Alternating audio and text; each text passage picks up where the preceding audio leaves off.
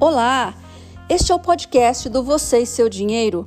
Dou boas-vindas a você que me ouve de algum canto deste lindo planeta e se interessa por finanças pessoais e planejamento financeiro. Sou Mandina Morbeck, jornalista por formação e especialista em planejamento financeiro e finanças comportamentais e adoro falar sobre temas relacionados a esse maravilhoso universo das finanças. Criei o projeto Você e Seu Dinheiro com o propósito de contribuir para que mais pessoas tenham acesso a informações que possam ajudá-las a entender a importância de cuidar do seu rico dinheirinho para viverem presente e futuro com mais tranquilidade e mais segurança. Esse projeto inclui o site vocêseudinheiro.com.br, o perfil no Instagram Você e Seu Dinheiro, o curso sobre finanças pessoais e planejamento financeiro e este podcast. Vamos para mais um episódio?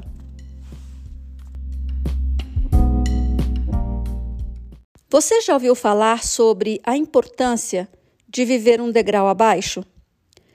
Se tiver familiaridade com o mundo das finanças pessoais, provavelmente sua resposta será sim. Mas o que realmente conta e que faz toda a diferença na saúde financeira é colocar esse sábio conselho em prática. O que significam essas quatro letrinhas?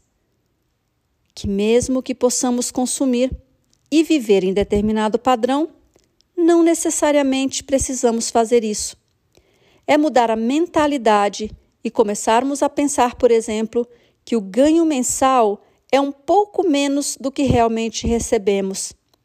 Aprendi a fazer isso quando passei a tratar minhas finanças pessoais com a seriedade que ela merece e comecei o processo de ajustes. Por quê? Porque se gastamos tudo o que ganhamos, o que sobra para investir? O que sobra para nos garantir dias mais tranquilos? Viver um degrau abaixo significa não torrar tudo o que ganhamos, mas vivermos com um pouco menos do que poderíamos para termos o suficiente para as despesas regulares e para os investimentos. Se os ganhos mensais, e considere sempre valores líquidos, são de R$ 2.500, por exemplo, os gastos não podem ser iguais ou superiores a isso. Caso contrário, não há como poupar para investir. E quando acontece de aquele dinheiro extra cair nas mãos, aumento salarial, bônus, participação nos lucros, etc., qual é a atitude imediata?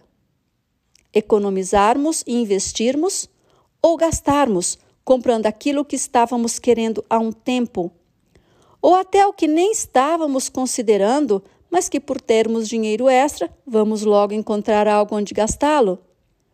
Pode ser também que o dinheiro extra vá ser usado para corrermos atrás do prejuízo, para pagarmos dívidas atrasadas. Viver um degrau abaixo significa ter controle sobre as finanças, respeitar o orçamento e o planejamento estabelecido, de forma que, mesmo que surja a tentação de gastarmos o que temos, ou pior, o que não temos, nós façamos escolhas conscientes para não apenas aparentarmos que temos dinheiro, que podemos consumir isso ou aquilo, mas para realmente alcançarmos objetivos de riqueza porque melhor do que parecer rico ou rica é ser rico ou rica de verdade.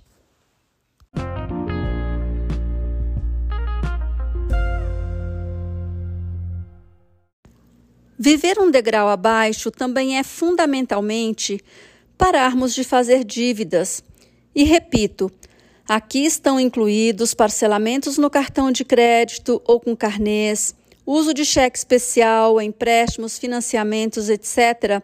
Porque quando adquirimos algo utilizando essas modalidades, isso significa que estamos usando dinheiro que não é nosso, que estamos dando passos maiores do que podemos, que estamos vivendo acima das possibilidades, ou seja, com mais degraus acima e não um degrau abaixo. Qual é a recomendação principal quando começamos a mudar nossa atitude em relação ao dinheiro. Pagar-nos primeiro, no mínimo 10% do que ganharmos. Claro que quanto mais alta essa porcentagem, melhor, Mas para começar, vamos ficar com os 10%. E também precisamos ter responsabilidade no gasto dos 90% restantes. Então, por exemplo, ganhos mensais de R$ 2.500, 10% para o investimento 250, 90% para os gastos 2.250. Em seguida, se a reserva de emergência não está formada, o foco será voltado para a sua formação, porque isso vai trazer a tranquilidade necessária para lidarmos com imprevistos, como perda de emprego, doença, carro quebrado, etc., sem causarmos furos no orçamento. Para isso é necessário termos investidos num ativo com liquidez, ou seja, que permita resgate parcial ou total a qualquer momento, sem perda de rendimentos, pelo menos seis vezes o valor dos gastos mensais. Por exemplo, gastos mensais de R$ 2.500, reserva de emergência de 15 mil reais. Para sermos mais conservadores, a reserva pode corresponder a 10 meses dos gastos mensais se não tivermos contrato de trabalho como CLT. Assim, essa é uma recomendação principalmente para quem é autônomo, profissional liberal, PJ, ou seja, qualquer pessoa que tenha zero de garantia trabalhista. Depois que atingimos a reserva de emergência, o próximo passo é delinear um planejamento financeiro que inclua as reservas para as diferentes etapas da vida, como aposentadoria e também para os outros planos e sonhos ao longo do caminho. Mas como pensarmos em investimentos com dívidas no orçamento? Quitando-as por meio de um planejamento bem estruturado. No meu curso sobre finanças pessoais e planejamento financeiro, esse é um dos pontos que abordo. Mas antes de te dizer tchau, quero te convidar a olhar para suas finanças pessoais sem demora.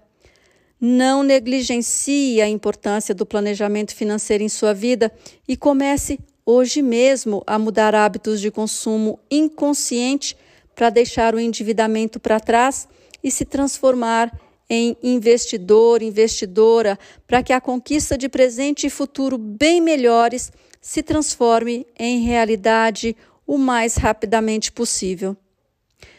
Muito obrigada por sua audiência. Aproveite para se inscrever e receber notificação a cada novo episódio publicado e espero te encontrar no próximo. Até lá!